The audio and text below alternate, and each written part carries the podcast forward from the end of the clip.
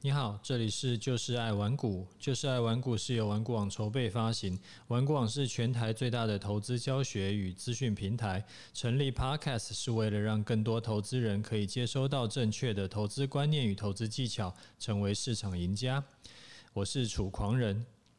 前两周因为台股突破万三嘛，然后他在回测那个测测试支撑的时候都有撑住。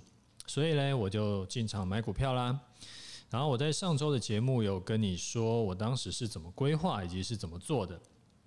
我当时是在十一月十号的中午左右进场，啊，进场的价位大概是在大盘的那个大大概价位十二点左右啦。那时候大盘大概是在一三零七零左右，然后我是直接买台湾五十。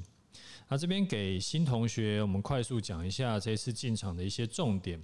那就是，如果说你是老同学，你就再稍微复习一下。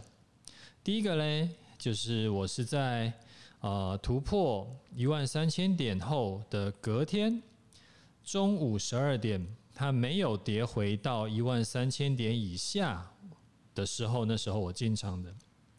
那出场的条件啊，也许是停损，也许是停利啊。这边设定也是停损了。这边设定停损的出场条件呢，是十一月十号当天的最低点一三零二二点。如果说第一个，如果我之后某一天的收盘跌破了，而且第二个要隔天中午十二点还是收不上来，那我就会出场。啊，如果这两个条件有任何一个不符合，都不满足的话，我就会续报。啊，第三个是说，为什么我是买台湾五十，而不是说买多单，就是买期货多单，或者是去做选择权呢？因为我自己工作很忙。所以我做台股波段的话，我懒得去处理一些像呃期货要换仓啦，或者说要去考虑呃正逆价差的问题。我觉得说对我来说就单纯一点，我们就直接做连接台股的 ETF 就好了。好，那到这个礼拜嘞，结果今天你又冲高，那回头再看一下当时的进场点。然后就发现说，诶，不知不觉账面上的获利就是还没有卖掉，所以是账面上，账面上的获利已经达到了大概八趴多了，还可以，因为这是也就是两个礼拜左右的事情，两个礼拜赚八趴挺好的。那当然啦，那个账面上获利跟实际落袋为安，那是两码子事啊。那一般来说呢，我自己是也不会在出场前就是还要就是。随时就一直要去看说啊，现在是赚了多少钱，或者是赔了多少钱，就是账面上的获利或亏损这件事情，其实我不会一直去盯着看，因为因为在一开始要进场出场之前，呃，那个条件其实都是一开始就设定好的，所以说在我设定的当下会赚多少或者是赔多少，其实当时心里就有底了。那这一次呢，会特别把这个数字统计出来跟你看，跟你讲一下，是因为就是因为节目需要，然后就是有一个数据，大家比较心里会有个有个底。不过当然，看到未实现损益是获利的那个感觉，其实也挺不赖的。好，那我这边是我自己操作的状况，然后到目前为止还没有符合任何一个出场条件，所以我的啊股票都还是续报的。好，那我们来看一下盘势，最近的这个台股啊，我们讲很强很暴力啊，因为它是沿着五日线往上涨，五 MA 五 MA，一般来说。这个是沿着五日线上涨的话，这是最强的多方攻击走势。为什么说它是最强的多方攻击走法呢？因为它大概流程会是这个样子，就是大盘或者是个股的股价会先冲高，然后因为五日线很敏感嘛，它是几乎是最敏感的，所以它很快呢，你大盘冲高或个股冲高了以后，那它就很快就会追上来。然后等到五日线靠近，就是已经接近现在的股价的时候，诶，股价又又会再往上冲。那如果说前一个晚上呢，遇到像美股下跌啦，或者说是一些什么啊、利空的影响，那大盘或个股大概修正呢，也就是修正到回测五日线而已，而且时常是开低走高，啊，不太会是说收盘还继续收在五日线之下。那为什么我说这是最长的走最强的走法呢？那如果说是每天都大涨三趴五趴，那的这种长红棒不是更强吗？因为以台股的这种特性来说，呃，习惯性来说，每天如果是大涨三趴的这种盘呢，很快就会遇到那种就是获利回吐的卖压，就是涨多了以后，大家会觉得，哎，涨多了我就落袋为安一下。所以就是你也落袋为安，我也落袋为安，他也落袋为安，所以说就会形成卖压。你落袋为安就卖股票嘛。那这个其实也就是散户的通病，什么意思嘞？散户的通病是什么？就是赚钱的单子都包不住，然后赚钱的单子很烫手啊，都抱不住。但是赔钱的单子却能够一直抱。所以呢，只要大盘或者是个股短线快速上涨一段。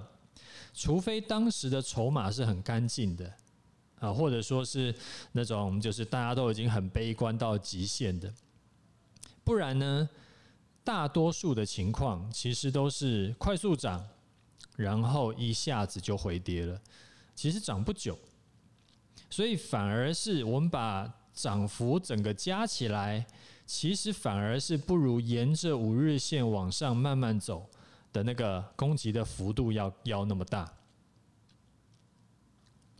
那我的这个移动出场点呢，也会从原本规划的十一月十号的低点为参考点，为参考价，调整为以月线为参考价。现在呢，月线是往上弯的，价位大概在一三一五零左右。我的出场条件呢，一样设设两个，一个就是，呃，收盘要跌破月线，第二个是说隔天中午十二点站不上月线，两个条件同时成立，我就会出场。那之后呢，我预计就是等月线持续往上走，那以最近这两天的角度来看，一天呢，它大概会往上走个四五十点，所以这就会影响到是说我的。出场的参考价也就会跟着往上移四五十点。你可能会问我说：“诶，为什么不趁这一次这一次大涨就趁机就落袋为安呢？啊，如果明天开始回跌或者说是大跌，不就纸上富贵一场？”其实很简单呐，这个其实也是我一直想要跟你跟你这个就是分享的一个概念。因为你没有办法预测未来，也许今天大涨后很快就回跌，也许明天会继续大涨，谁知道呢？对不对？但是因为我手上报的单子是账上获利已经达了八趴，八趴多，所以就算回跌，我了不起就是少赚，它几乎不太可能一明天直接跳空就跌九趴，跌十趴了。那个几率可以趋近于，就是我们可以忽略掉。那我了不起，就算要回跌，我了不起少赚，但是它也有可能继续涨啊。那这样子的话，我就可以吃吃满整个波段。那这个呢，其实也是那个所谓的投资的 AK 理论。那如果说你不知道什么是投资的 AK 理论，我跟你分享一下。AK 理论呢，是从赌侠来的。你还记得赌侠吗？一讲到赌侠，就立马就暴露我的年纪了。呃，那个是那个慈善扑克王大赛里面的场景啊，你你应该还记得，就是那个海山嘛，海山说只拿 AK 你也敢梭哈，然后就陈小刀就说，我师傅说拿 AK 不说是棒槌，因为我随便拿一对都比你大，还可以买顺买同花。如果你这样都不敢说，那就干脆别玩了。有没有？是不是有有有有记得这件事情？然后那最后呢，那个陈小刀就以用同花赢了海山的三条嘛。那投资的 AK 理论是什么东西？就是说我手中的持股的账面上已经赚钱了，而且还赚了不少。所以，除非真的很倒霉，遇到那种天灾大利空。直接跳空就暴跌，我连卖的机会都没有，不然我真的赢面很大。就算最后啊，我没有卖在最高点，那基本上也不太可能卖在最高点了。最后就算是少赚，我也不用担心我会赔钱，所以我的本金一定是有保保护住的，一定是安全的。所以投资界不是有一句老话吗？叫做“赢要冲，输要缩”嘛，其实也是一样的道理。趁盘势顺风的时候，持续加码，多赚一点。那但是逆风的时候，我们就下少一点，就手风不顺。你们大家有没有打过麻将？手风不顺的时候，就要小心一点啊，减少亏损。因为重要的是要保有参赛权。那实务上要怎么做嘞？在账上获利扩大以后。我自己会习惯会要把移动出场点呢，会设得更宽松一点。我不会说直接就是设得非常近啊，我随便他明天只要跌一点我就出场了。因为为什么要这样做？因为我要避免掉他随便一个洗盘，随便一个美股可能下跌，然后结果台股开低走高就把我洗掉，结果后面一大个波段我赚不到。你像今年。今年四月不是大涨吗？那个时候我就是运用 AK 理论，持续去调整出场点。